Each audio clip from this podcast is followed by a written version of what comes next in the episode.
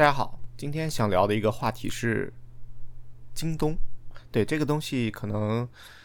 我不知道你们现在买东西一般会用是哪个 APP？是用淘宝还是用拼多多？呃，因为便宜确实是网道，是吗？但是我一直还是保留了使用京东的习惯。呃，尤其是电子产品，我不知道为什么，我好像有一种天然的，就是觉得京东买的东西好像。电子产品更靠谱一点，它给我一直一个这样的感觉啊。呃，为什么今天想聊它呢？是起因是我在哔哩哔哩看了一段视频，呃，王丽芬采访那个京东创始人刘强东的这段视频。之前我也看过他的采访，因为嗯，东哥其实出现在这种采访的视频还挺多的。嗯，吴晓波也采访过他，还有一个就是他回村儿。然后给他妈妈煮面条那个视频也有，啊，但王丽芬这个是最长的，而且是我觉得是东哥最放松，呃，讲解内容深度最够的一个视频。他竟然讲了三个小时，那这个视频讲了什么？其实就是，呃，他把整个创办京东的一个心路历程以及京东的模式，其实我觉得是讲的比较深的。那看完这个视频以后呢，其实我又去看了一下。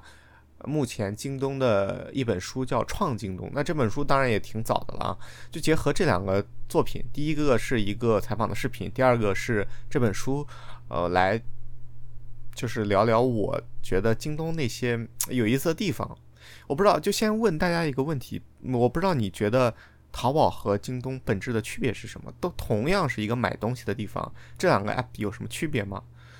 嗯，讲道理，或者说。坦率的说，我之前是不知道这两个有什么区别的，就是我说出来的那些区别是非常浅层次的。嗯，比如说淘宝，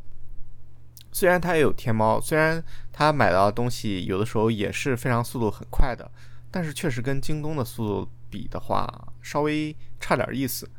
那像我在南京的话，是如果是下午买的东西，那当天就能到；晚上买的东西，第二天早上就能到，这个速度确实非常快啊。还有就是京东的退换货的这个服务做得非常非常好，嗯，在淘宝的退换货服务虽然也挺好的，但是呢，你总感觉就是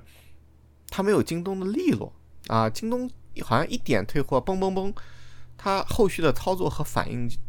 可以用一个词儿叫做跟手，对，就是它的每一步的反馈非常的清晰，以及你下一步需要做什么。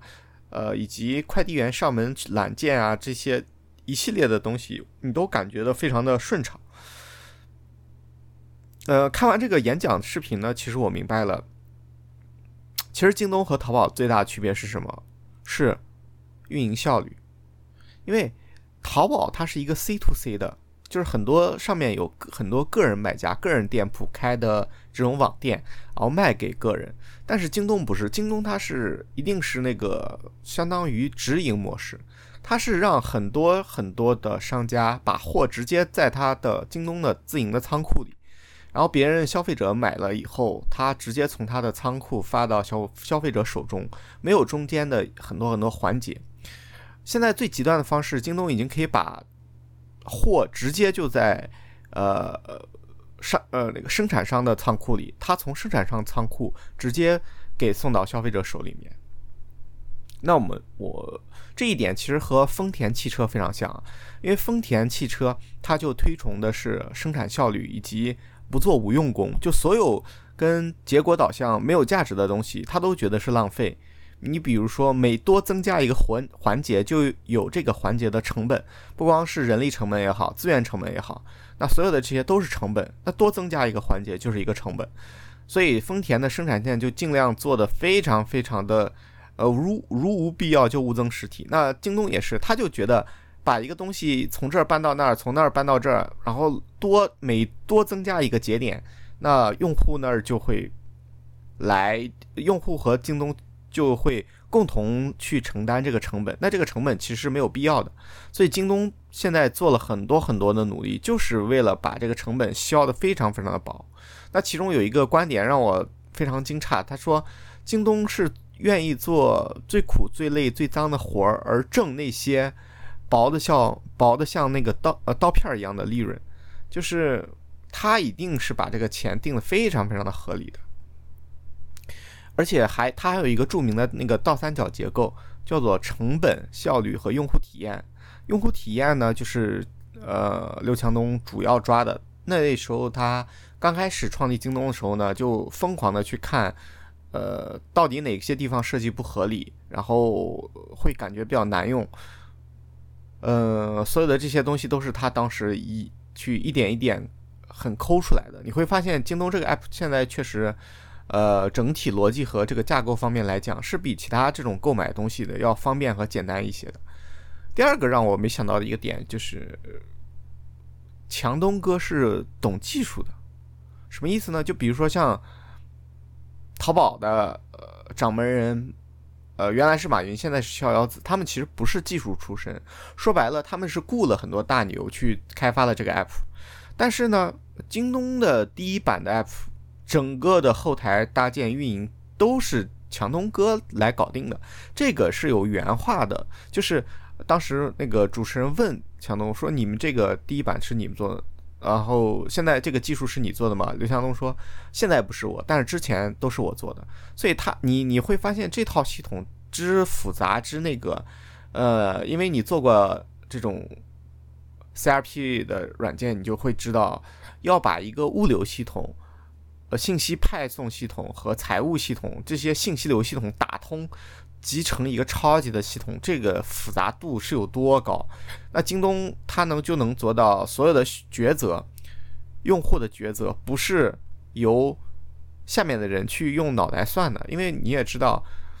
嗯，其实管管理白领是要比管理蓝领要简单一些的，因为白领他相对来讲会明白你的意图，但是蓝领呢，很多时候因为教育经验的缺乏，所以导致他们很难去明白，呃，你上面的一些规则也好，或者是呃部署也好，你很难下去执行，因为他们跟你。理理解 get 不到那个点，所以这个时候呢，你就最好的方法就不要让他们动脑。你会发现做的非常大的，像